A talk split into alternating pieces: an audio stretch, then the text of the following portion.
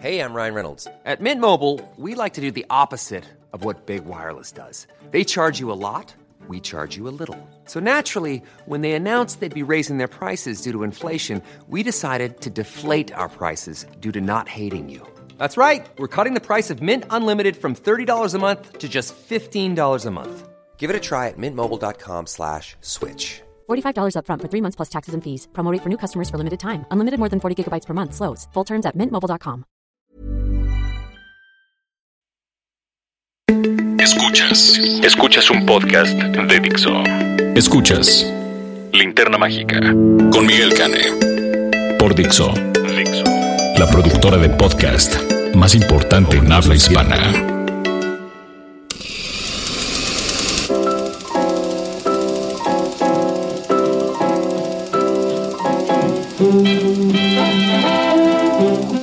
Amigos? ¿Escuchas? Es un placer que nos estén escuchando, que descarguen este podcast a través de Dixo, que es la productora más importante de podcast a nivel habla hispana. Es un placer saludarlos.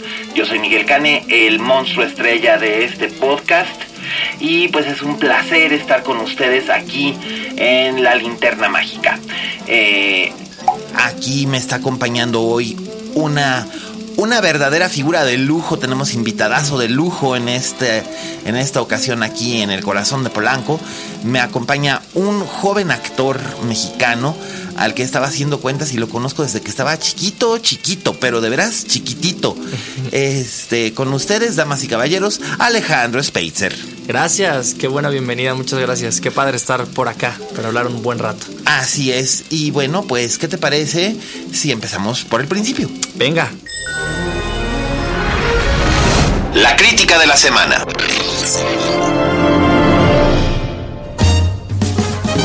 Bien, pues nuestra crítica de esta semana es la película Eso, It, basada en la famosa novela de Stephen King y dirigida por Andrés Muschietti o Mu- Muschietti o Muschetti o Muschietti o como ustedes lo pronuncien.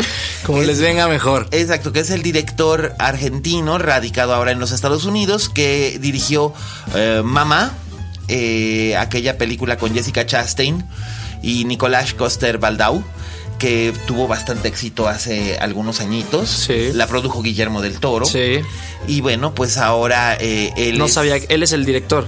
Él, Andy Muschietti es el director de It, sí. Ah, no sabía. no Sí, sí, sí.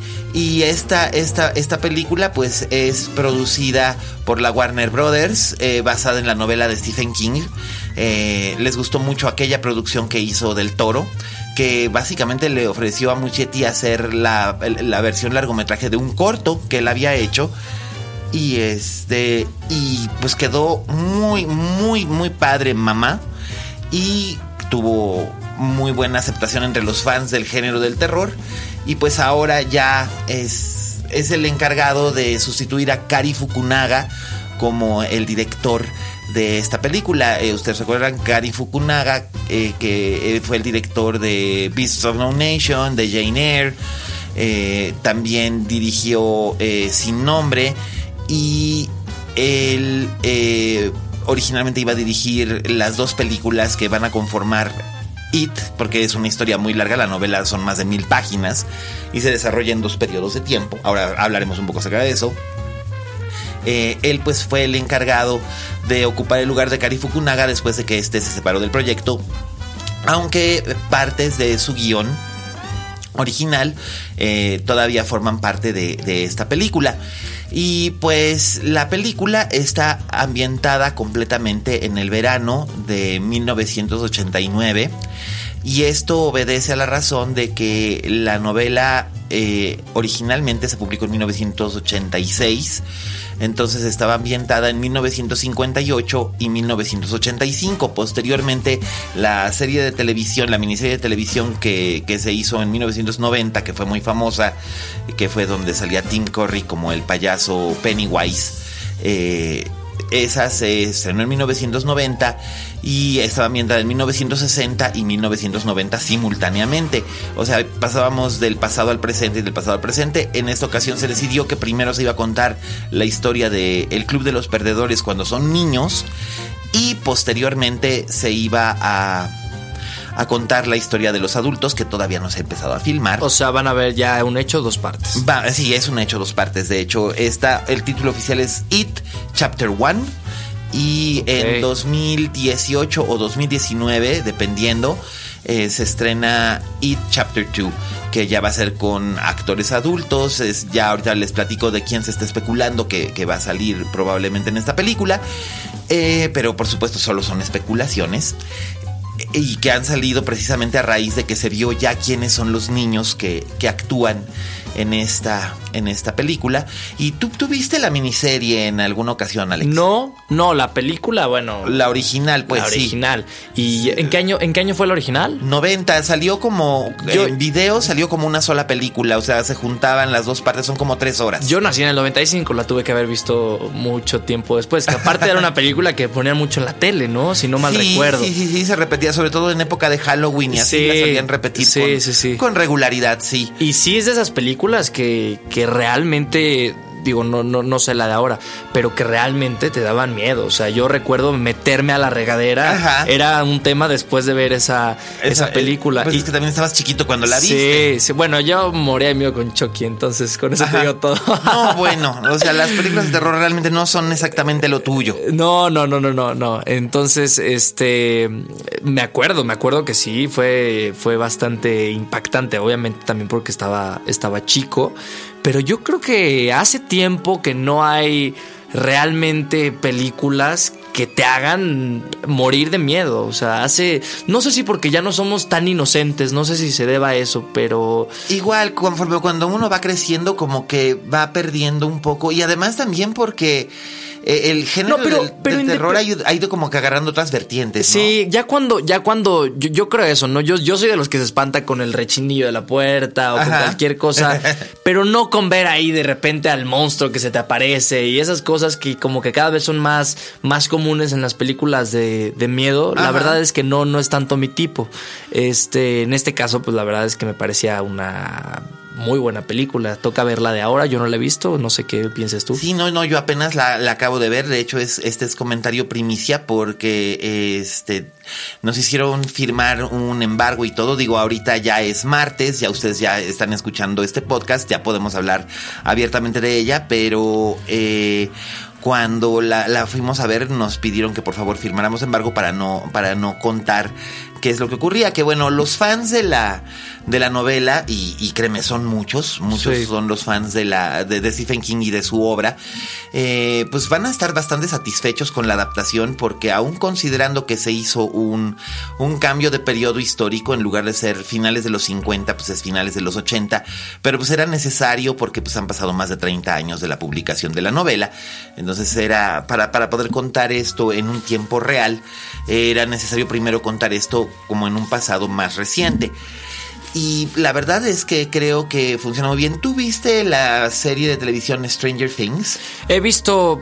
Eh, te soy muy sincero, me cuesta mucho clavarme con las series. Sinceramente, sí he visto ciertos capítulos, no la he visto completa, pero sí, sí he visto, sí he visto cosas. Bueno, pues eh, tiene un poquito de influencia de, de, esa, de esa película, eh, lo que es más uno de los personajes. ¿En cuanto a qué? ¿Al, a los niños te refieres? Eh, sí, de hecho, uno de los, uno de los actorcitos que, este, que salen en esta, en esta película eh, es uno de los uno de los protagonistas de, Stranger, Things. Ah, wow. Sí, entonces eh, la verdad es que está está muy simpático el, el, asunto de que de que sea este Jeremy Ray Taylor uno de los de los protagonistas de, Stranger Things eh, quien salga quien salga en que diga Finn, no, es Finn Wolfhard, que sale interpretando a Richie Tossier, uno, de los, uno de los personajes. El personaje principal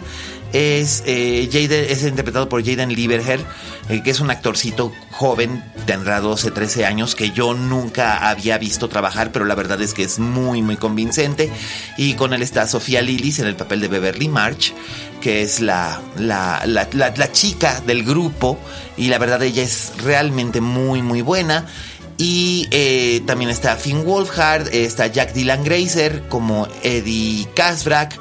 Eh, está, eh, está Chosen Jacobs en el papel de Mike Hanlon, Jeremy Ray Taylor en el papel de Ben Hanscom y como el payaso Pennywise está Bill Skarsgård que es bien, este, bien interesante porque es un personaje muy, muy, muy curioso. El, el, payaso es como que muy icónico. Sí. Y en este caso es completamente diferente al que interpretara en su momento Tim Curry.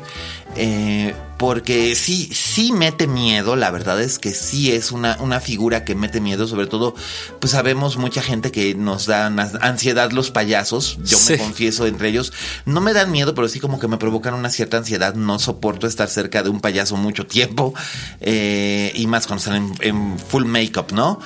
Y en este caso es, pues en realidad es solamente la manifestación de un ser mucho más antiguo que, que, se, que se va manifestando como un payaso o se manifiesta como una figura de un cuadro o como un, un leproso. Todo depende de a qué le tengan miedo los niños eh, que se encuentran ahí, porque esta criatura básicamente de lo que se alimenta pues es del miedo. Entonces, si, si es eh, tu miedo, digamos, son las gallinas, por ejemplo, se, manifestaría como una gallina gigante, supongo.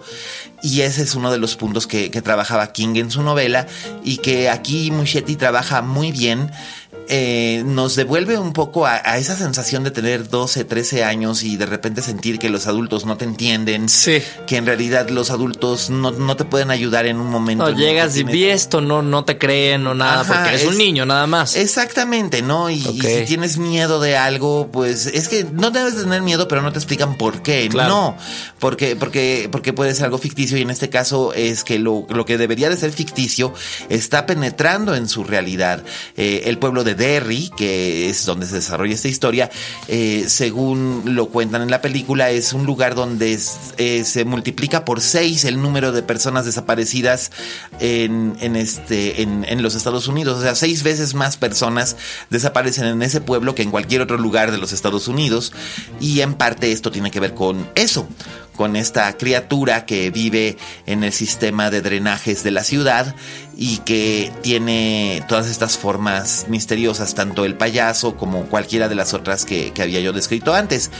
Y la atmósfera es interesante. Creo que está más lograda la atmósfera del factor nostalgia, de tener tus amigos a cierta edad, los primeros descubrimientos de el enamoramiento, de la lealtad, de la amistad, todas estas cosas, de, de cómo vas encontrando tu camino en el futuro para, para, volverte un adulto. Está mucho mejor logrado eso que, que, realmente la atmósfera terrorífica. A veces siento como que el ritmo se pierde un poquito, pero Muschetti lo logra recuperar bastante bien.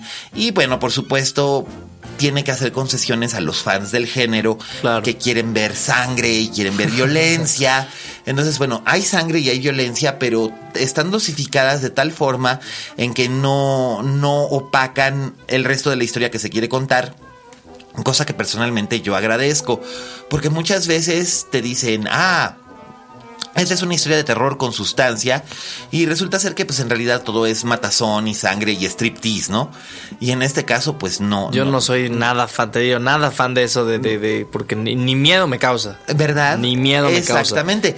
Y en este caso, vamos, está como que bien dosificado, está, está bien pautado todo eso, porque además realmente lo que quería contar Stephen King era una historia sobre la niñez sobre, sobre cómo el niño hace un paso a su madurez y posteriormente cómo el adulto tiene que apoyarse en el niño que fue o en su niño interior para superar sus traumas y temores. Entonces va a ser muy interesante ver la segunda parte, que por supuesto eh, quienes entren a ver esta película y, esperen que sea de una resolución total, pues se van a llevar un pequeño chasco, pero yo creo que casi nadie va a entrar sin saber que obviamente hay una segunda, hay una segunda parte porque pues es una novela muy, muy popular, muy famosa y gracias a la, a la miniserie película de televisión que, que, mencionábamos hace rato, pues también con mayor razón eh, saben que hay una historia de niños y hay una historia de adultos. De hecho, esta en Estados Unidos eh, se, va a, se va a estrenar con, el, eh, con la clasificación PG-13 Es decir, menores de 13 años no pueden entrar acompañados, sin estar acompañados de un adulto. Eh, eh, y esto es por razones de lenguaje. Los niños dicen mucho la palabra fuck, pero bueno, en realidad hoy en día ya Sí. cualquier, cu- cu- cualquier chamaco te dice algo parecido en, en, en español. Dicen, ah, que la chingada. Pues, pues bueno, sí. Es, es, es lo que hay. Eh, y por otro lado, la- las escenas de violencia son perturbadoras y son algo gráficas, pero no son eh, tremendamente brutales como sería para una película que fuera eh, clasificación C o R, que es este que bueno, la C es la NC17. O sea, menores de 13 van a poder entrar a, com- a com- acompañados de un adulto responsable. De hecho, ya alguien me contó que, que una mamá escribió a Cinemex para preguntar, oiga, ¿puedo llevar a mi hijo de 5 años? Y él, este, y que Cinemex le contestó a través de redes sociales que todos los menores de 15 años pueden acudir acompañados de un adulto. Señora, si usted está escuchando esto, perdóneme que se lo diga, pero no sea salvaje. Sí, no, no, no. No, no lleve a un niño de 5 años a ver esta película. La Digo, que quiere ir es ella y Se- seguramente, no tiene con quién tiene dejarlo. dejarlo. Pero señora, no, o sea, usted así invierte en una niñera o dele Pero la normalmente lata, que dele es- la lata a su mamá. Normalmente serían C. Normalmente sería clasificación. O sea, una película de miedo sería normalmente. Depende, depende, depende, depende. Pues Algo Yo, no, yo no, no hubiera pensado jamás que, que un menor, digo, acompañado de un adulto lo entiendo, pero que pudiera entrar. un no menor, me un menor de un menor de 15 años ni de chiste. Eh, de 15 años para arriba, yo creo que Sí, sí. sí, sí, sí, sí. Yo creo que yo Sí, que creo son, que sí. son B15 o cómo les llaman. B15, sí. Sí, aquí sería B15, en Estados Unidos es PG-13, porque bueno, un niño de 13 años en Estados Unidos no es igual que un niño de, de 13 años de aquí. Eso, eso, eso, eso es verdad. Y Pero es- aquí también van a poder entrar, o sea, con, sí, acompañado de un adulto. Acompañados de, acom- acompañados de un Eso, es, eso creo que digo, en, en cuanto al alcance que puedan tener, es muy bueno para ellos, porque no, no sé qué tantas veces se pueda que, que- que una sí. película así se preste para que pueda entrar un menor, así sea acompañado de un adulto. Y supongo que en parte lo están haciendo también pensando en, pensando en el nivel de ganancias. Claro. De qué tanto puedo ganar si es únicamente para adultos y qué tanto puedo ganar Por si supuesto, amplío tu la rango, clasificación. sí, Que es, es algo que, pues bueno, finalmente no olvidemos que la distribución cinematográfica es un negocio. Entonces, pues básicamente, básicamente es eso. Yo, yo presiento que la película va a tener éxito de taquilla. No sé qué tanto éxito va a tener con la crítica, pero personalmente a mí me pareció que estaba bien. Yo le daría tres estrellas y media de cinco. O sea, realmente. ¿Te dio miedo? Fíjate que no me dio miedo a mí personalmente. Pero porque tú eres alguien que no le dan miedo las películas de miedo o por Es que he visto tantas a lo largo de tantos años. Pues ya llevo 20 años dedicándome a esto. de No, la- pero, de pero la siempre hay algo que te da miedo. Pues de hecho mi película favorita de toda la vida es una película ostensiblemente de terror. Eh, mucha gente lo sabe porque el- casi siempre hago referencia a ello. Hmm. Eh, mi película favorita de toda la vida es El bebé de Rosemary de. Roman Polanski.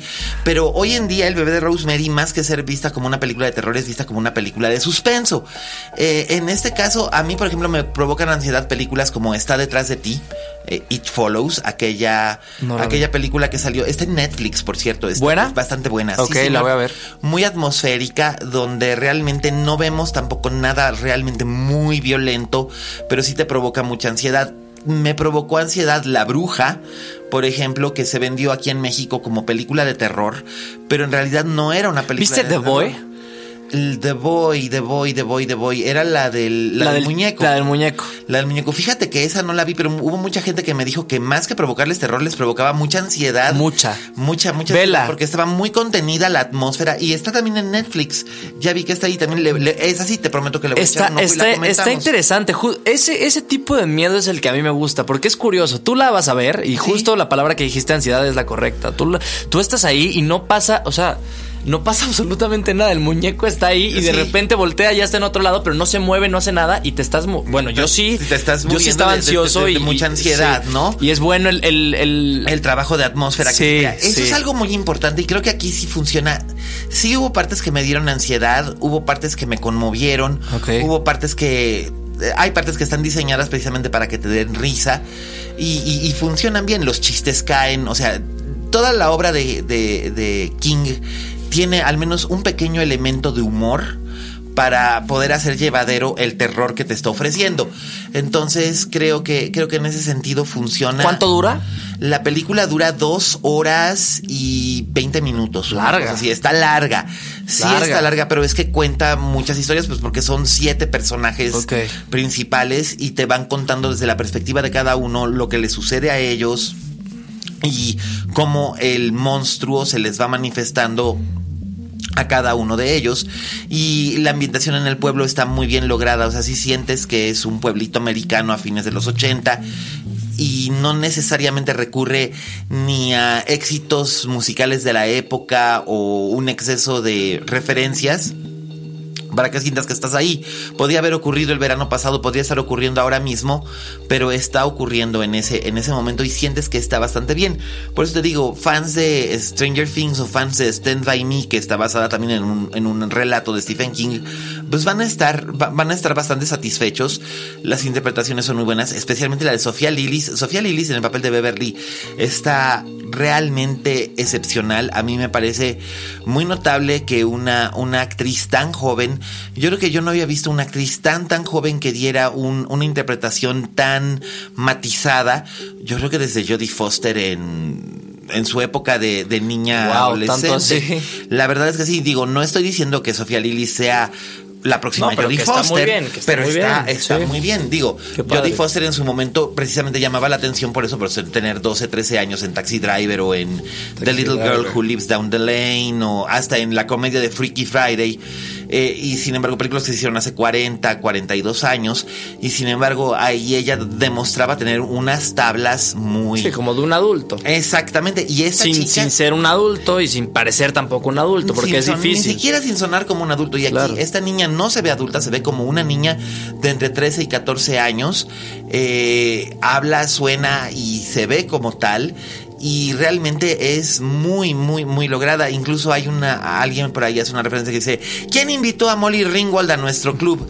Y que pues, te mueres de risa cuando pescas la referencia, si creciste en los años 80, como me pasó a mí, pues Molly Ringwald era la, la, actriz adolescente du jour, salía en todas las películas de John Hughes y todo esto, en, todas, todo ese tipo de películas. Y aquí, de hecho, sí hay un cierto aire de parecido eh, de Sofía Lillis con, con Molly Ringwald y hay un cierto aire de parecido también con Jessica Chastain, que como ya trabajó con el director antes, se está especulando que como Muschetti también está contratado para dirigir la segunda parte. Eh, es un hecho que la va a hacer. Eh, sí, es un hecho de que él la va a dirigir, sí. Porque pues básicamente el paquete es como dirigir dos películas back to back. De hecho también ah, cuando se estaban filmando exteriores en el pueblo de esta, de, esta película, se filmaron eh, algunas tomas de aproximación ambientadas en, tiempo real, en 2017.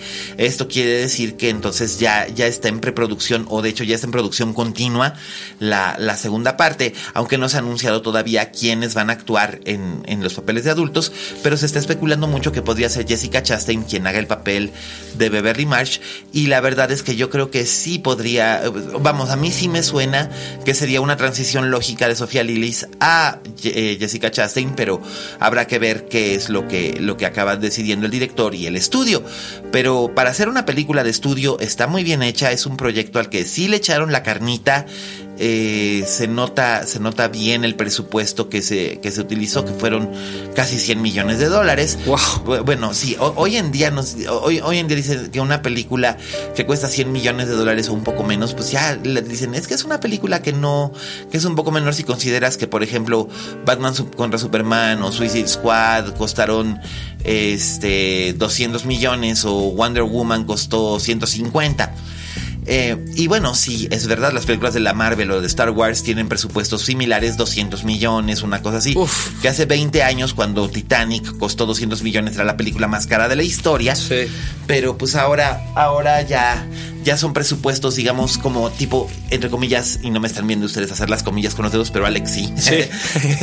estándar, comillas, estándar para este tipo de mucho películas. Dinero, mucho que son los tent poles o las películas evento de la temporada y esta es la película evento del otoño, pero se le están jugando porque además prácticamente pues todos los que conforman el elenco son desconocidos, eh, los actores que salen adultos tampoco son actores conocidos, no hay cameos de alguna pero creo que la película por sí sola se, vende, vende, ¿no? Sí, totalmente. La historia se vende sola.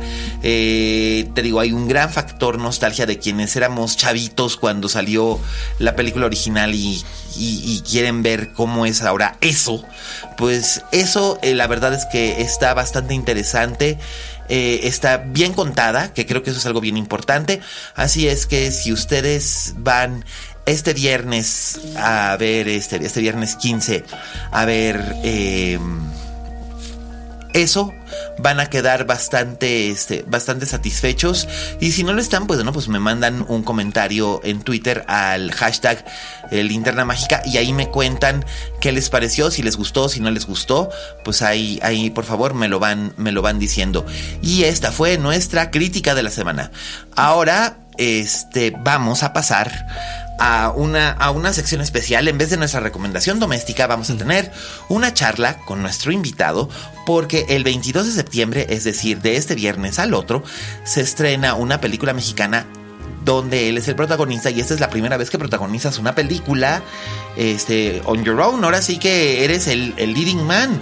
Sí, sí, sí. Ahora sí, como, lo estás platicando, también digo, también soy el productor junto con mi novia. Ah, qué Somos los que levantamos este, este proyecto hace eh, tres años. Fíjate, se dice fácil tres años cuando te lo dice alguien que tiene 22. 22 años, que lo conocí cuando tenía cinco. Sí, sí. Lo conocí cuando, cuando era rayito de luz. Cuando eras el rayito de luz, en efecto. Pero estabas chiquitito, chiquitito. Tu hermano Carlos también estaba bien chiquito. Él debe haber tenido, que él debe haber tenido como siete o diez. Correcto. Él me lleva cuatro o cinco años. Sí, entonces debe haber tenido como nueve o diez años, una cosa así. Y tú me acuerdo que estabas, pero chiquitito, chiquitito en este, en esa época que eh, Rayito de Luz fue una telenovela eh, navideña navideña. Para este. Se dio en un momento, se, daban esas novelas. Sí, que se produjo en Televisa, que era un, creo que 20 capítulos. Sí, básicamente era Marcelino Pan y Vino. Sí, en efecto, con este, pero con una. Eh, ambientado en México y con, con un final feliz. No, no, no te morías. No. Como Marcelino, que, que sí. Divertida, eh, bastante divertida. Y habían ahí actores que yo quiero mucho, que, que, que bueno, que. Que, ahí están, estaba, estaba Alan que canta con Magneto. Miguel Pizarro. Miguel Pizarro. ¿Cómo se llama el actor que murió? Eh, y murió al poco tiempo de eso. No recuerdo. Este, Luis. Eh, eh, este, ay, que salía en Solo con tu pareja. Ay, Dios mío. Sí, se llamaba Luis, no me acuerdo el apellido. Pues yo tampoco, pero mira, me voy a acordar. Nos vamos a acordar. Nos vamos a acordar. Sí. Este, y, eran como, como, la familia que adoptaba a este pequeño y lo criaba en un, monasterio. sí, sí, sí. En, un, monasterio. Lo hicimos en Pachuca, Real del Monte. Así es. Ahí, así es. Ahí. fueron, ahí fueron las locaciones. Pues yo desde entonces conozco a este joven, lo he visto desarrollarse lo he visto convertirse en un, en un realmente para tener 22 años es un, espléndido, espléndido actor con muchas tablas. Eh, me tocó, me tocó verlo participar en un, en un evento teatral que se llama 24 Hour Place. Que qué este, se me puso la piel chinita nada más de acordarme de ese día. No, qué, difícil. Ese, día, eso fue bien difícil. Eh, Pero padre, yo estaba, Ahí yo estaba participando como dramaturgo. No nos tocó estar juntos en el mismo proyecto porque les voy a explicar a, modo, a modo somero y breve en qué consisten las 24 Hour Plays, que las produce, por cierto, Roberto Cavazos, un viejo amigo de este podcast. Y le mandamos un saludo. Hola, Rob. Que Rob está ahorita ensayando una, una obra de teatro en la que él, en la que él actúa, que se estrenó este, y, siguen ensayando para tenerla siempre en punta.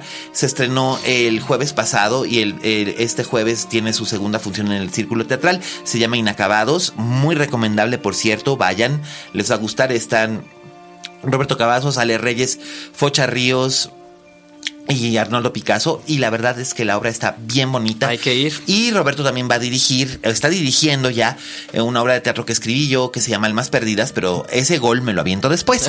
este no, pero hablando de 24 Hour Place, les explicamos así como que brevemente de qué se trata. Es este un es un como un proyecto eh, es hecho a, a beneficio de una institución. Entonces todo lo que se colecta no se o sea, los actores no cobran, los dramaturgos no cobramos, nadie cobra. La venta de los boletos es para ayudar a alguna institución que lo necesite. Y este, en este caso, los dramaturgos llegamos la noche anterior, nos presentan a los actores que van a participar, que son 30 actores 15 hombres, 15 mujeres. Entonces nos, nos, nos presentan, platicamos un poco con ellos. Después se hace un sorteo en el que nos tocan cinco actores a cada uno de los seis dramaturgos que estamos invitados. Escribimos una obra de teatro durante la noche, una obra de 10 minutos nominalmente. Tenemos que escribir nuestra, nuestra obrita de 10 minutos. Después llegan seis directores, ellos eligen sus obras y posteriormente ya una vez que los, que los directores eligieron sus obras y se hace un sorteo de a, de a quién le toca qué obra, por lo regular se trata de darle al director que pone la obra que le gusta más hasta arriba, que coincida, si es que eso es posible. Y después llegan los actores en la mañana a, a, a, ensayar. Y en la noche también, bueno, cuando llegan los actores llevan objetos, llevan o objetos cosas interesantes para, para que los dramaturgos se inspiren. se inspiren en si algo les funciona lo toman, si no pues si no, no, lo toman. pues no, exacto, tienes toda la razón. También llevan alguna pieza de vestuario. Sí. Los, los actores. Yo llevé las cenizas de mi perro. Me acuerdo, me acuerdo que tú llevaste las que, se- que se utilizaron. Las Sí, utilizó fue tema de una de- obra. De, una obra. Conchi León. Sí. Conchi León, la, la- la dramaturga yucateca, las utilizó, pero. Pero además les dio un uso espléndido. Funcionaron. Estuvo divertido, Funcionaron sí. muy bien en una obra en la Gran que actuaba- reto, eh, gran gran reto. reto en la que actuaban Mauricio Islas y Úrsula Pruneda y este y estaba muy bien esa esa, esa comedia. estaba divertido. Y este a mí me tocó trabajar en ese momento con Ruti Capaleta, con Ansela Robinson, Eric Heiser, Fernanda Borges, El encaso. ¿no? Me tocó el encaso, Sí. la verdad es que sí, me, me- me saqué la lotería con ese elenco, estuvo muy bueno. Era una, este, una historia, este, de, de, Algo tenía que ver con la playa, ¿no? de la playa, sí, era una historia de, de suspenso acuerdo. y fantasmas. Sí. Y este, y a ti te tocó trabajar una historia de Edgar Chías. Complicada el, el aprendérsela. dramaturgo Edgar Chías, dirigida nada menos que por Angélica Rogel, Sí. que es una espléndida, Sí, espléndida directora. Y este, y a ti te tocó trabajar con Carlos Aragón, Sí, con Irán Castillo. eh, Naomi, eh, ay, ¿cómo Hay una chava venezolana Eh, que. Mariana Burelli. Mariana Burelli. Mariana Burelli. Y, Eh, un- y una más que no recuerdo. Naomi. Naomi, Naomi, Naomi. Ay, Naomi, me vas a matar por no, este, por, por, por no acordarme, pero también ahorita, ahorita, este, buscamos esta. ¿Quién es? No, Su de quién es me No, de acuerdo quién sabemos, pero su apellido, sí, sí, Nada sí. más. Naomi Romo, por supuesto. Ok. Ay, claro. Ahorita, pum, así como que de repente se me encendieron, este, las luces. Y, y- y Naomi Romo, que es una espléndida comediante, y estaban, eh, eh, ellas tres interpretaban tres encarnaciones de la misma, De de la la, mi- misma mujer. Correcto. Y tú eras la encarnación de el pie. De la pierna. de la pierna de izquierda. Eh, Creo que era derecha, De porque derecha, estaba del lado del público. Estabas del lado del público, sí, de la pierna derecha de este de Carlos Aragón y estabas todo el tiempo diciendo tus diálogos trepado en una escalera. Muy difícil, muy difícil. Me acuerdo que es que cada texto eh, tenía que ver con. Hay, hay, hay textos que se prestan incluso para que, o sea, puedas improvisar un poco. O si se te va algo, porque puede suceder porque somos humanos, pues, bueno, Claro. improvisas. En este caso, era muy difícil porque cada texto eran textos muy cortos y Sí. cada texto tenía que ver con el texto que venía y obviamente viceversa. Ajá. Entonces, tenías que estar muy consciente, muy presente. Sí. Este, y bueno, pues aprendérsela rápido y pero padre, buena experiencia. Yo Pues, la disfruté fue- muchísimo. Salí de- y sentí que corrí un maratón, pero sí, muy bien. Pero este, la verdad es que fue una de las obras sí. mejor recibidas de esa, de, de esa noche. Sí, estuvo y padre. este, y yo desde entonces dije, híjole. ¿Cómo ha crecido este, este muchacho? Rayito de luz. El rayito de luz, cómo ha crecido y cómo se ha convertido realmente en un, en un estupendo actor. Y ahora lo corroboro. Y bueno, pues ahora te toca protagonizar. Me gusta, Pero me asusta. pero me asusta. Sí. En un comienzo se iba a llamar mi padrino. Ajá. Cambió el nombre y ahora se llama Me gusta, pero me asusta. Ajá, que es una expresión que todos hemos usado en algún momento. Sí. Y no necesariamente refiriéndonos a eso en lo que están pensando ustedes. Mal pensados. No, sí, o sea, se usa mucho y ahora, y ahora cada vez más, ¿no? Eh, pues bueno, hace, hace tres años, en un viaje eh, con mi novia y, y con su mamá, mi suegra, pues bueno, surge, surge este gusanito, ¿no? De por qué no hacer nuestros propios proyectos, por qué no aventarnos este clavado. Regresamos a México y bueno, pues empezar desde cero. Yo no, no tenía nada de experiencia como productor, Mini tampoco. Pero bueno, llevo toda la vida en esto y siempre viendo la producción he tenido claro lo que me gusta, lo que no me gusta. Posiblemente he visto desde un ángulo de actor, pero bueno, creo que funcionaba. No, pero sabes a pesar de que, qué proyecto te puede atraer y qué proyecto dices. Correcto. Mejor no, porque esto ya lo hice. Y, o, y, más que eso, también a las. Exacto, y también, pero también el cómo funciona una producción, ¿no? Era, era complicado, o sea, de verdad creerse el papel de, productor y había que creérselo porque pues nosotros éramos los comandantes de, este barco, ¿no? Entonces, bueno, ya eh, surge una idea, yo estaba haciendo una película eh, que creo que pronto se estrena de, fútbol, un personaje, este, una participación especial y le llamé a Mini le dije, Mini, se me está ocurriendo esto, ahí lo tenía apuntado y regresé y a partir de eso pues empezamos a buscar, ¿no? Este, quién, quién pudiera desarrollar esta historia. Este, conocimos a Beto Gómez, que es nuestro director, que Beto la dirige y la escribe junto con con Alfonso Suárez y Aurora Jauregui que también, también aportó. Este, y bueno, pues a partir de eso, pues ya empezaron a, surgir las cosas.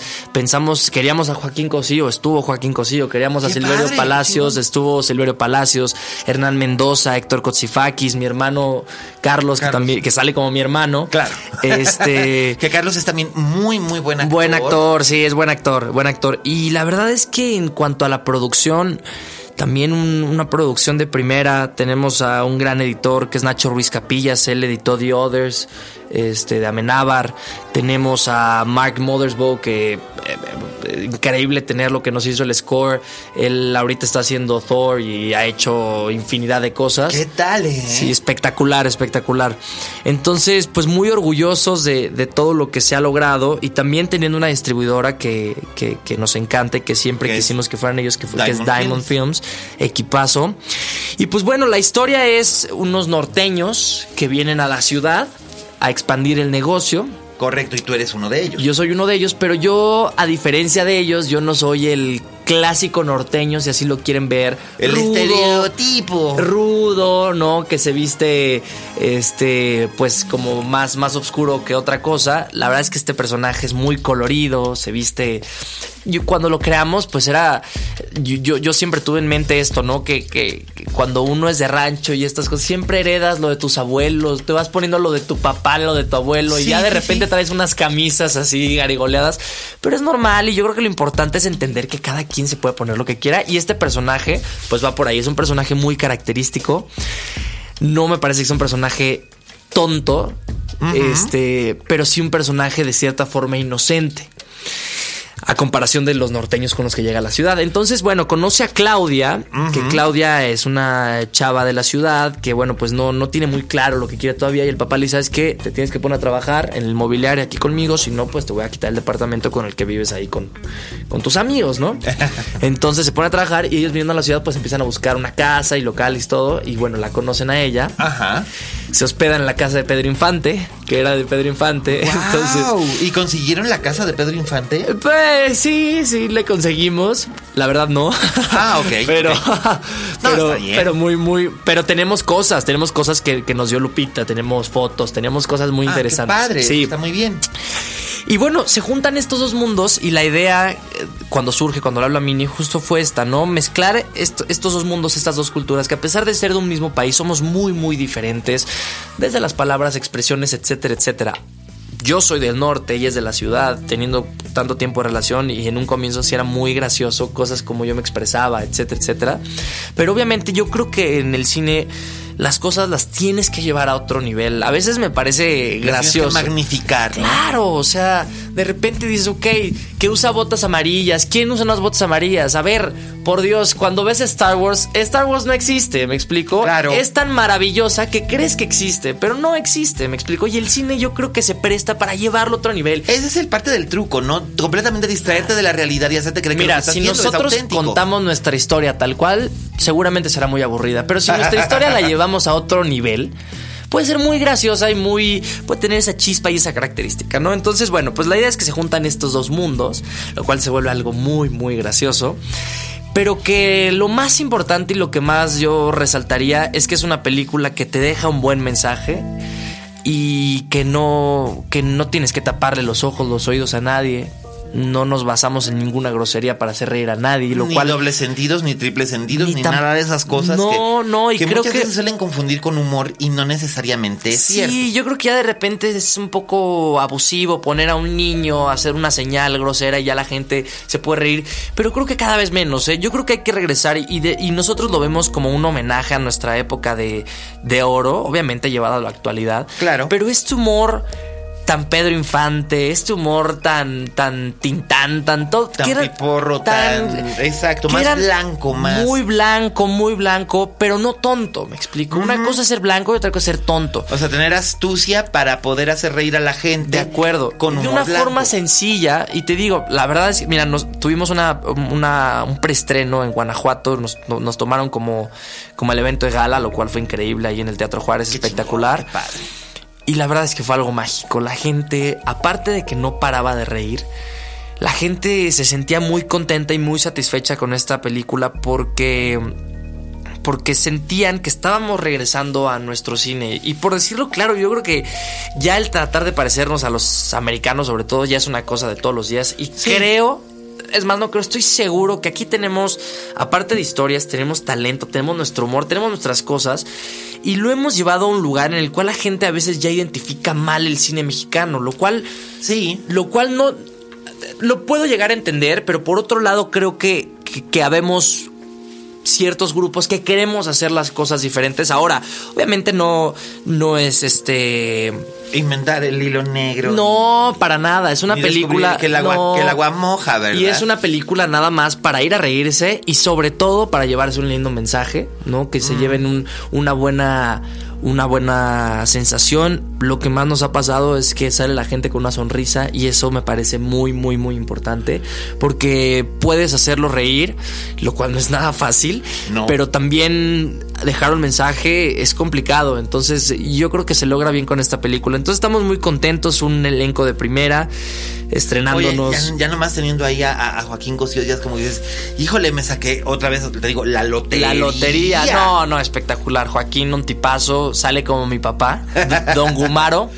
Y hay personajes muy, muy característicos, muy graciosos. Está Norris Azueta, que es, es mi padrino. Ajá. Este, mi personaje se llama Brian. Entonces, pues bueno, ellos llegan a la ciudad, pero eh, para ellos como vienen, como se visten, todo, para ellos es normal. Y yo de verdad quisiera... Porque a veces eh, siento que hay gente que, que, que, puede decir, no, pero es que eso de verdad existe. Bueno, yo los invito a que un día se den vuelta por allá por Guamuchil, por este los mochis, para que vean también que hay gente que se viste así. Y es normal. Sí. Así como aquí vienes a la ciudad y ves algún dark ahí vestido todo de negro. Sí. Y existe, me explico. Claro que existe. Entonces, pero, pero bueno, el, punto es que la, la película va más o menos por ahí. Y nosotros lo quisimos este, quisimos llevar esta, esta película a la pantalla porque sentimos esa necesidad de que el público quiere, aparte de caras nuevas, historias diferentes, historias que te hagan reír, que te hagan sentir bien, que te dejen una sonrisa, que te dejen un mensaje. Mira, si me vas a reír sin ofenderme, sin ofenderme y sin ofenderme y ni vulnerar eh, derechos eh, en el nombre del humor, como sucedió con, con cierta película que ya no, ya, ya no quiero mencionarla porque la verdad es que me cae me, cayó muy gordo y además fue exitazo de taquilla, que nada más viene a, refrendar que este país es el país más homófobo que he conocido fuera de los fuera de los Emiratos Árabes y de y de Uganda. Este, sí, ya sabes, me estoy refiriendo a esa película de voy a voy a hacer que mi amigo gay vuelva a ser hombre. ¿eh? Que estaba basada en una serie de estereotipos que, que, realmente eran, que justificaban algo muy violento. Eh, si esta película lo que está buscando es hacerme reír por, por algo más... Con, algo mucho más natural o algo más sencillo, que es chico conoce chica, que básicamente es la, la base de, de muchas historias. Y está bien, a mí no me molestan las historias de chico conoce chica, creo que son necesarias. Y es interesante lo que señalabas, porque muchas veces hablamos de que hay productos que básicamente iríamos a verlos si fueran protagonizados por Jennifer Aniston y Chris Pratt. Eh, en lugar de ser Marta Higareda y Mauricio Ockman. Estoy de acuerdo, eh, pero, pero que, que son muy estilo americano. Y que creo que no, tampoco está mal. No, está mal, al contrario. Pero la gente yo creo que también quiere ver este de pronto otras caras y bueno, para eso estamos nosotros ahorita. Y variedad de temas. Y en este caso, y en este caso es cierto, tenemos un gran legado de, de, cintas de humor ingenioso y blanco. Entonces creo que, creo que esas funcionan. También algo Que, que, que, quisiera resaltar mucho es el score que tenemos, que la verdad es que hubo mucho esfuerzo para conseguirlo. Este, pero bueno, tenemos este canciones de Napoleón, tenemos de Amanda Miguel, tenemos de Banda El Recodo. Oye, de los, los clearances de Valentín Elizalde. Difícil. Difícil, difícil. De Valentín Elizalde, de y tenemos una canción original que nos hizo Carlos Rivera y, y Banda El Recodo. ¡Ay, qué padre! Que es una fusión ahí. Este, que ya este. Bueno, eh, que es este el video cuando, bueno, no tengo la fecha exacta del estreno del video, pero ya lo podrán ver. Perfecto. Este, que quedó bastante, bastante padre y es una fusión interesante. Y va a salir el soundtrack también a la venta. Esperamos que sí, estamos moviéndonos con eso, pero ah, la verdad es que el soundtrack está buenísimo y te, te, lleva a otros, este, pues a otros años, ¿no? Esa nostalgia de la cual tú hablabas. Eso está padrísimo. Y oye, Alex, yo te iba a preguntar ahorita algo y esto te lo pregunto tanto como productor como, como, como actor. Como actor estás haciendo pues mucha promoción precisamente para que la gente vaya. ¿Cuántas pantallas van a tener a nivel nacional a partir del 22 de septiembre? Bueno, vamos con 800 pantallas. Esto significa que vamos a estar en todos los cines y en ciertos cines en dos pantallas. Eh, así lo queremos ver. En México hay alrededor de 750 cines, entonces estaremos en todos. El 22 de septiembre ya que la gente esté, esté pendiente. Yo creo que se van a llevar una buena sensación. Siempre tuvimos presente al público, que, creo que nunca hay que olvidarlo, nunca hay que subestimarlo, ni mucho menos. Eh, van, pagan un boleto, se toman el tiempo de ir y hay que respetar eso. claro, por supuesto, y buscan entretenimiento. O sea, porque si yo quiero, si yo quiero eh, algo que me, que me cultive, pues voy y veo un documental o una película. No, y hay, y hay películas para todos y hay.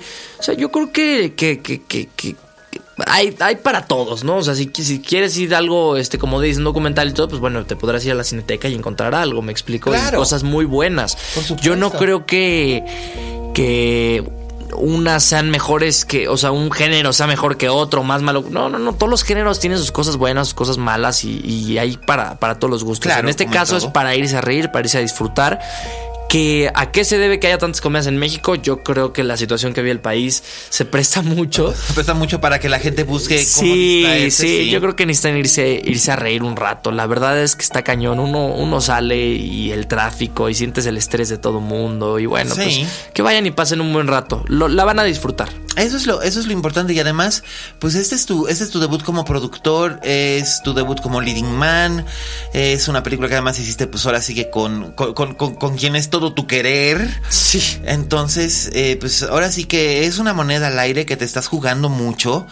Y este, y pues es, es, es, bueno poder aportar aquí el granito de arena que sea la linterna mágica para, para que puedas difundir tu, ahora sí que tu, tu idea, tu proyecto, tu sueño. Sí. Y, hacer que, y hacer que se alcance. Para mí es un enorme placer. La iremos, la iremos a ver en su momento para, para incluirle en nuestra crítica de la semana. Venga. Y estoy, estoy seguro de que, de que, de que les va a ir bien porque un proyecto que, y mira, yo, a mí me pasa pues con el teatro, ¿no? Tú lo sabes. Sí. Y, y con el teatro pues es todavía más difícil difícil de, del teatro pues no se vive.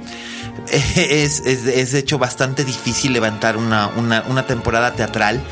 Eh, porque pues aquí lo, a lo más que puedes llegar estás en una sola sala y a lo más que puedes llegar al principio es 12 funciones, eh, si estás una vez a la semana. Eh, y, de ahí tienes que ver si consigues que haya público para poder retomar y hacer una segunda temporada o extender tu temporada. Y es entonces cuando repones que, que empiezas como que a tener un tipo de, ganancia, pero realmente el teatro se hace por amor. Por amor. Se hace. Y literal. Y literal se hace por amor. Porque no. En realidad no, no, no sacamos nada de esto. Y, y aquí yo sinceramente espero que les vaya muy muy bien con Muchas gracias. con me gusta pero me asusta.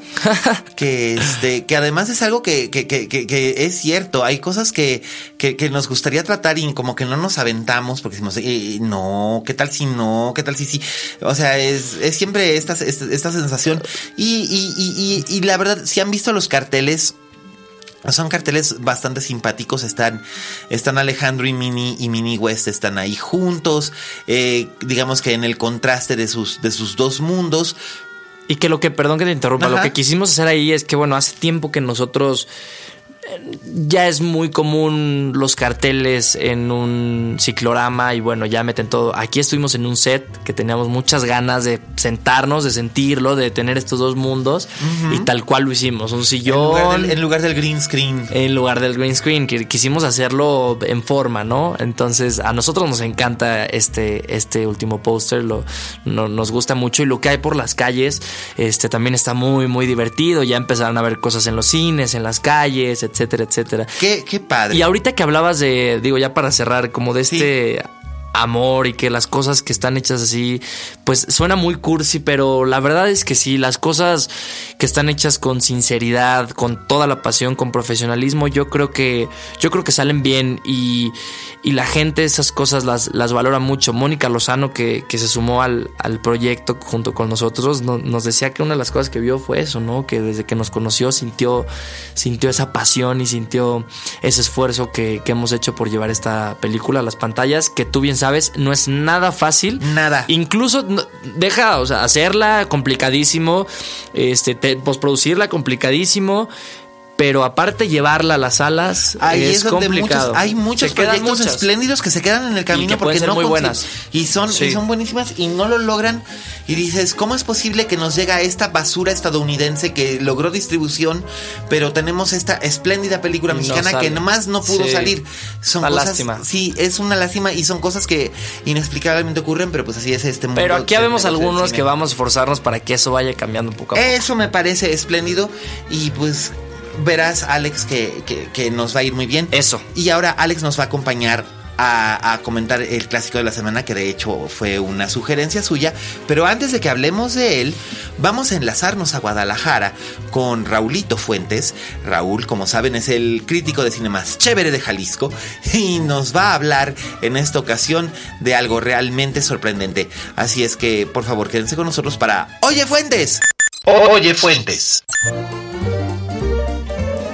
Hola, ¿qué tal? Esto es Oye Fuentes, el espacio que Miguel Cane me brinda en la linterna mágica. Yo soy Raúl Fuentes y a mí me encuentras en Twitter y en Instagram como arroba Oye Fuentes. Pues bueno, ya nos recuperamos un poco, solo un poco del final de Twin Peaks y pues aunque siempre queda un vacío cuando una serie que nos gusta se acaba, eh, pues llegan otras tres, cuatro más, ¿no? Eh, entonces, en este caso, la serie que de alguna manera espero llene este vacío que dejó Twin Peaks se llama The Deus es una serie eh, de HBO, es la nueva gran apuesta de HBO ahora que ya terminó también la séptima temporada de Game of Thrones. Esta es una serie producida por y escrita por David Simon, a lo mejor te suena su nombre, pues él es el responsable entre otras grandes series pues de The Wire, ¿no? Una de las más grandes series de televisión de la historia. Él también eh, hace poquito produjo y escribió una, una miniserie con Oscar Isaac llamada Show Me a Hero. Es también responsable de una gran serie llamada Trem, que es sobre, sobre lo que pasó después de, del huracán Katrina. Y esta serie de Deus nos transporta, digamos, al Nueva York de los años 70. Es una serie protagonizada por James Franco y por Maggie Gyllenhaal. Y nos cuenta básicamente qué es lo que sucedía en esa época, digamos, en los momentos en los que más prostitución había en, en, esta, en esta gran ciudad. Eh, es, un, es un episodio piloto en el cual se, se nota que sí le metieron mucho dinero si no me equivoco, costó alrededor de 12 millones de dólares. Es un piloto dirigido por Michelle McLaren, que si no te suena el nombre, pues bueno, ella, ella ha hecho sobre todo su carrera en muchas series de televisión. Tal vez la, la serie pues más famosa en la que ella trabajó pues es Breaking Bad, aunque pues tiene un episodio por allá de de Game of Thrones, un episodio por acá de House of Cards, etcétera, y parece que ella se va a quedar como la directora principal de esta serie que constará de ocho episodios. Es una serie que se puede, se pudo ver antes de su estreno, el estreno fue el 10 de septiembre, pero para los que tenemos HBO Go, pues la pudimos ver unos días antes. Como te decía, el piloto, eh, pues se le nota que le metieron su dinerito y además tiene una duración de hora y media, es como si estuvieras viendo una película. Y la verdad es que una de las cosas que, que me gustaron muchísimo de esta, de esta serie es el cuidadosísimo trabajo de, arte. O sea, si nos habíamos maravillado porque Mad Men se veía como el Nueva York que veíamos en los 60 en revistas o en programas de los 60 aquí se nota que hicieron un gran trabajo en recrear pues Times Square, por ejemplo, las calles, el Madison Square Garden, eh, todas estas calles aledañas a, la séptima y sexta avenida se ven impecables. La, la, acción sucede en 1971 y bueno, básicamente de qué se trata, pues es la historia de dos hermanos gemelos que son interpretados solamente por James Franco. Uno es Frankie Martino y el otro es Vinny Martino. Frankie es un apostador que tiene muchísimas deudas y Vinny pues es digamos el hermano bueno, es el que tiene que salvar a su hermano en apuros. Él tiene una, un bar, él es como el bartender de, de una cantina eh, es mujeriego, sin embargo, pues también su esposa se la halla con otros hombres y, le da mucho coraje. Y el papel que tiene Maggie Gyllenhaal es el de una prostituta llamada Candy, que a diferencia de otras, pues ella no tiene, eh, pues no tiene padrote, ella no, ella ve por, sí misma y además eh, al final del episodio descubrimos un secreto que supongo este, tendrá un papel importante a lo largo de la serie. Mm, quitando, quitando estos dos actores famosos de cine, pues eh, alcanzo a, encontrar algunos actores que ya han participado en producciones anteriores de David Simon. Eh, él es conocido por también pues, trabajar con, con estos mismos eh, actores. Y pues, ¿qué depara la, la serie para, para dentro de futuros episodios? Pues quién sabe. Lo que sí creo que podemos esperar es que sea una serie verdaderamente bien escrita, digamos que tiene la garantía de David Salmon. Si nunca has visto una serie escrita o producida por él, pues en verdad te recomiendo The Wire, te recomiendo Trem, te recomiendo eh, Generation Kill, te recomiendo obviamente Show Me a Hero. Hay muchísimas, muchísimas, de veras. Si tú buscas el nombre de este señor, te encontrarás que es una de las mentes más privilegiadas en el mundo de las series. Eh, si no tienes HBO, pues yo creo que es buen momento como para contratar el HBO Go. Cuesta 150 pesos por mes, no es ningún comercial, a mí no me, no me patrocinan.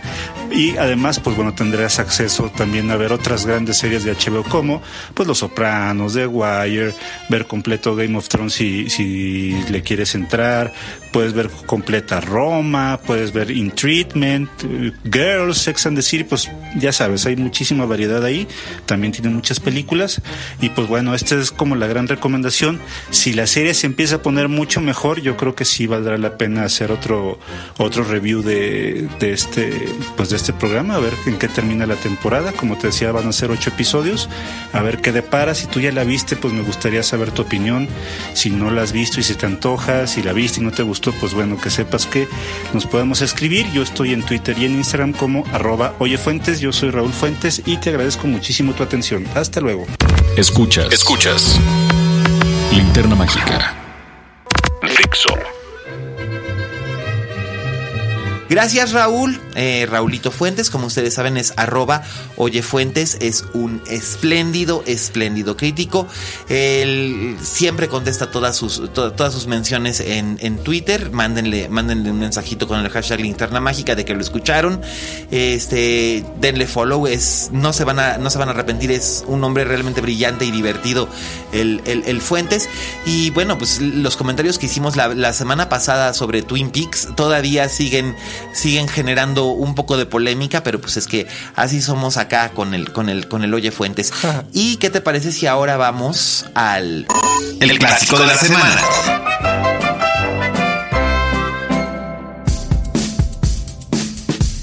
Nuestro clásico de la semana entra a sugerencia de este, del propio Alex, que además es una película que cumple 25 años de su estreno este año. Oye, eres muy bueno para la memoria, ¿sabes? yo no, yo la verdad es que nombres, fechas, todo soy malísimo. Pues cumple 25 años, es una película de Roman Polanski eh, protagonizada por su esposa Emanuel Seigner, que en aquel entonces estaban recién casados. Y que ya no tiene nada que ver, ¿no? No, sí. Sí, sí, ¿cómo no? Ok, pero, y, pero él anda ahí en problemas y ah, cosas. Ah, él tiene, él tiene un problema desde hace 40 años, hijo mío. Que en una fiesta. no, no en una fiesta. Después de una sesión de fotos, él y una chica que a la sazón tenía 13 años tuvieron una relación sexual este, tuvieron una relación sexual consensuada. No fue exactamente violación. Sí, ella, ella quiso. Estaban, estaban drogados, este, ella consintió. Eh, de hecho, la mamá de ella la, la promovía de esa manera, digamos, para tratar de crearle una carrera. Fue una cosa un poco sórdida. Él, él en ese momento desconocía que ella tenía 13, años. Después, eh, cuando se supo, pues eh, él enfrentó una, una acusación por estupro. Pasó algún tiempo en la cárcel, pero eso fue mientras se hacía el juicio. Pero antes de que se hiciera el juicio, él se dio a la fuga, cosa que no debió haber hecho y que estuvo muy mal y es un prófugo de la justicia estadounidense. Él no puede ir a Estados Unidos. Él no, puede ir a Estados Unidos este, y esto es algo que lo ha perseguido, es un escándalo que lo ha perseguido durante 40 años. Eh, él ya llegó a un, Él compensó económicamente a la chica eh, de, acuerdo a lo que dictó el juicio civil y él se ha disculpado con la chica en numerosas ocasiones. Ella ha aceptado sus disculpas, ella lo ha perdonado. El problema el problema es que él tiene que enfrentar un juicio de todos modos en, los Estados Unidos. El problema vino por un por, porque el juez que en aquel entonces iba a llevar el juicio eh, pensaba de todos modos eh, había ya habían hecho un acuerdo lo que le llaman un plea bargain había hecho un, acuerdo con... Con ella. Con, la fiscalía. Polanski, ah, La defensa de Polanski había hecho un acuerdo con la fiscalía, pero la fiscalía y el juez se habían puesto de acuerdo para... para, para deshacer ese acuerdo, ignorar ese acuerdo y entonces que él volviera, él ya había pasado cuarenta y tantos días en la cárcel y tenía que y, y había pagado las multas que se tienen que pagar por el por el delito de estupro en, los Estados Unidos en el estado de California. Entonces eh, la idea era que lo iban a volver a, a mandar a prisión. Polanski, entró en pánico y en lugar de en lugar de presentarse voy. Eh, en lugar de presentarse ante un jurado decidió huir. Ok.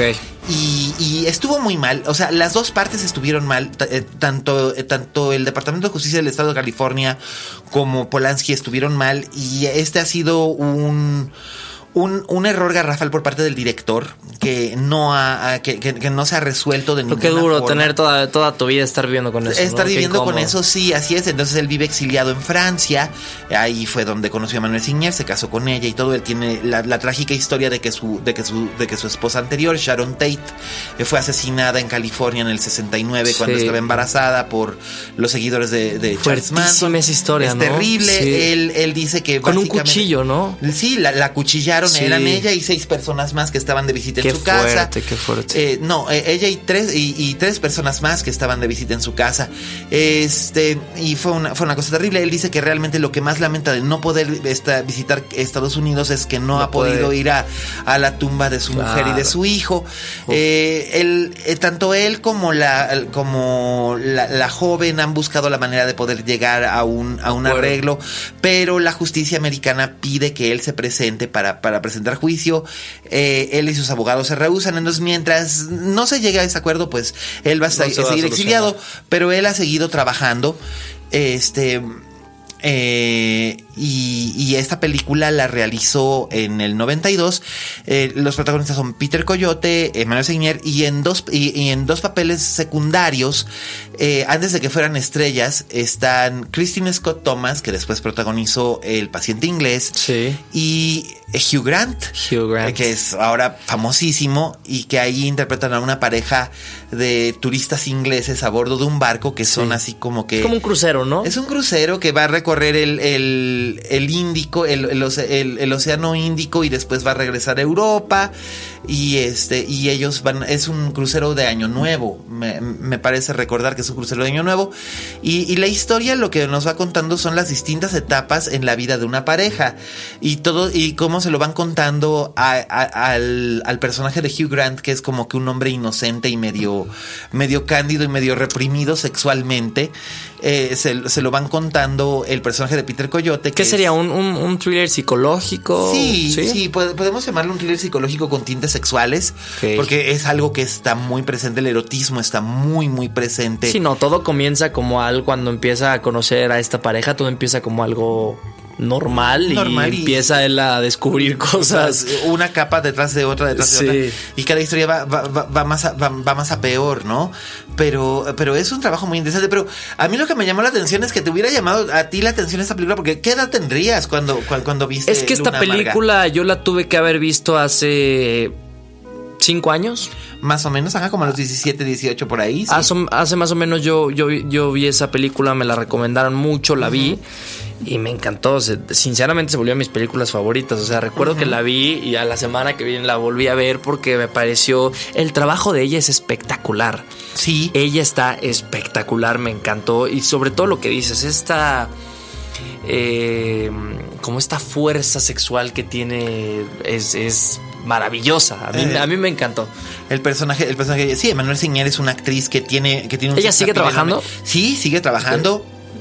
También ha dirigido, este, también canta, es muy versátil. Y baila bien, ahí, ahí baila también. Si ahí baila y lo hace bien. De hecho, ella originalmente era bailarina. Ok.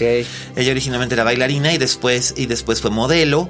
Y ya después fue que conoció a Polanski y hizo su debut en cine en la película Frantic, Búsqueda Frenética, con Harrison Ford en el 87, 88, por ahí, que ella tenía como 20 es, años. ¿Es francesa? Ella es francesa. Ella es francesa, ahorita tiene 50 años de edad, si no me equivoco, tiene dos hijos con Polanski, este, y ella ha hecho un montón de cosas bien, bien, bien interesantes y siguen juntos, ella sigue, ella sigue trabajando, eh, acaba de, el año antepasado hizo precisamente dirigida por su marido eh, La Venus de las Pieles en película, la famosa obra, la, famosa obra teatral y está, está bastante, está bastante bien. Y en esta es interesante ir viendo cómo, cómo se va trastornando la realidad eh, o lo que consideramos lo que es real, dependiendo de qué le va contando cada uno al, al personaje que es, digamos, como que el enlace del público. Y como espectador, exacto, ya no sabes ni qué pensar, ni quién está, porque si no, si no mal recuerdo, ella en, ciertos momentos empieza a ser la víctima y empieza, y, él lo, llega a ver al, al, porque es un señor, ¿no? Ajá, sí, Peter Coyote. Lo llega a ver así como este tipo que le pasa, ¿no? Es un monstruo y de repente empiezas a ver lo que está viviendo esa relación y es. Y en realidad no sabes quién es, el monstruo, ¿no? Sí, sí, es, sí, bien interesante. Luna Amarga está disponible en DVD. Eh, también está disponible. En Netflix no está. No está en Netflix, pero está en Claro Video. Ok, ah, mira, muy bien. Está, pero está, está en Claro Video. En Apple TV también debe eh, estar. Eh, en Apple TV, por supuesto, está, está descargable en iTunes. Y la verdad es que es una, es una estupenda puerta para entrarle al, al, trabajo de Polanski, sobre todo al, Polanski de, de, esta época más hacia los, los 90 y los 2000. Él es extraordinario. Es un extraordinario, es un extraordinario director, más allá de, de, de, de las cosas terribles que, que, sí, sí, es algo, es algo terrible. No, no hay justificación alguna. Eh, ni aún porque la, la, chica, que en realidad la verdadera víctima de todo esto es la chica, haya sido explotada o no haya sido explotada, de todos modos no haces, no, no, haces eso. No, no, no, no, haces eso. Entonces, eh, pues sí, es, es, es, algo terrible que, que, tiene él en su, en su conciencia, que lo, que lo tiene, y en su, y en su, digamos, en su en su vida, eh, pero esto es muy aparte de la obra que tiene y sus películas son realmente, realmente extraordinarias y Luna Amarga es definitivamente un ejemplo del mejor trabajo que hizo en los años 90. Y bueno, con esto hemos llegado al fin de esta linterna mágica. Alex, muchas gracias por acompañarnos. ¿Cómo te encuentran en redes tus, tus, tus espectadores, fans nuevos este, o quienes quieran hacerte comentarios sobre la película en el momento en el que la vean? Muy bien, en Twitter yo creo que es un buen espacio, arroba Alexión bajo Spaitzer, Instagram arroba Alejandro Spaitzer y siendo una persona normal, acabo de abrir una página de Facebook. Ok. Está como eh, arroba soy Spatzer, lo, lo, pueden encontrar. Ah, perfectísimo. Porque ya, ya quería ponerme Alejandro Spatzer, pero ya hay, hay varios ahí que De no fans, soy yo. Y pues ya, fans, ya sí. Facebook no me lo permite. Pero bueno, ahí, ahí estamos y que me cuenten, que me cuenten qué les parece. Y, y la maquinaria no para, ¿eh? Vamos, vamos por más cosas. Me parece excelente, me parece excelente. Estoy seguro de que nuestros caminos se cruzarán. Seguro. Sobre todo en las tablas teatrales. Me encanta. Digo, yo no pierdo de vista. a- a- eh, digo, no lo he perdido de vista desde que era un chamaco, pues mucho menos ahora. Ahora. este, y pues todos los parabienes para ti, para Mini, con, con este bebé. Muchas Que gracias. van, a, que van a estrenar. Estoy seguro de que, de que tendrá una auspiciosa llegada. Y sobre todo una auspiciosa corrida en salas. Eh, pues yo soy Miguel Cane, arroba alias Cane. Eh, muchas gracias Aldo, Mimo, Vero, Dani, Fede y todos los que hacen posible este podcast. Gracias Oscar que siempre nos hace estos textos tan estupendos para promovernos. Y pues nada, nos estamos escuchando la próxima semana. Y recuerden, Como dijo la Betty Davis, en este negocio si no tienes fama de monstruo, no eres una estrella. Hasta la próxima.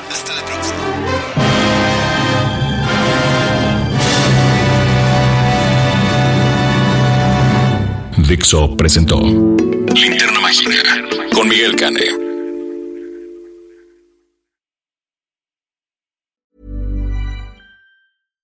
How would you like to look five years younger? In a clinical study, people that had volume added with Juvederm Voluma XC in the cheeks perceived themselves as looking five years younger at six months after treatment. Look younger, feel like you. Add volume for lift and contour in the cheeks with Juvederm Voluma XC. Reverse signs of aging by adding volume to smooth laugh lines with Juvederm Volure XC. For important safety information and to find a licensed specialist, visit juvederm.com. That's J U V E D E R M.com. Not for people with severe allergic reactions, allergies to lidocaine, or the proteins used in Juvederm. Common side effects include injection site redness, swelling, pain, tenderness, firmness, lumps, bumps, bruising, discoloration, or itching. There's a risk of unintentional injection into a blood vessel, which can cause vision abnormalities, blindness, stroke, temporary scabs, or scarring. Talk to a licensed specialist to find out if it's right for you.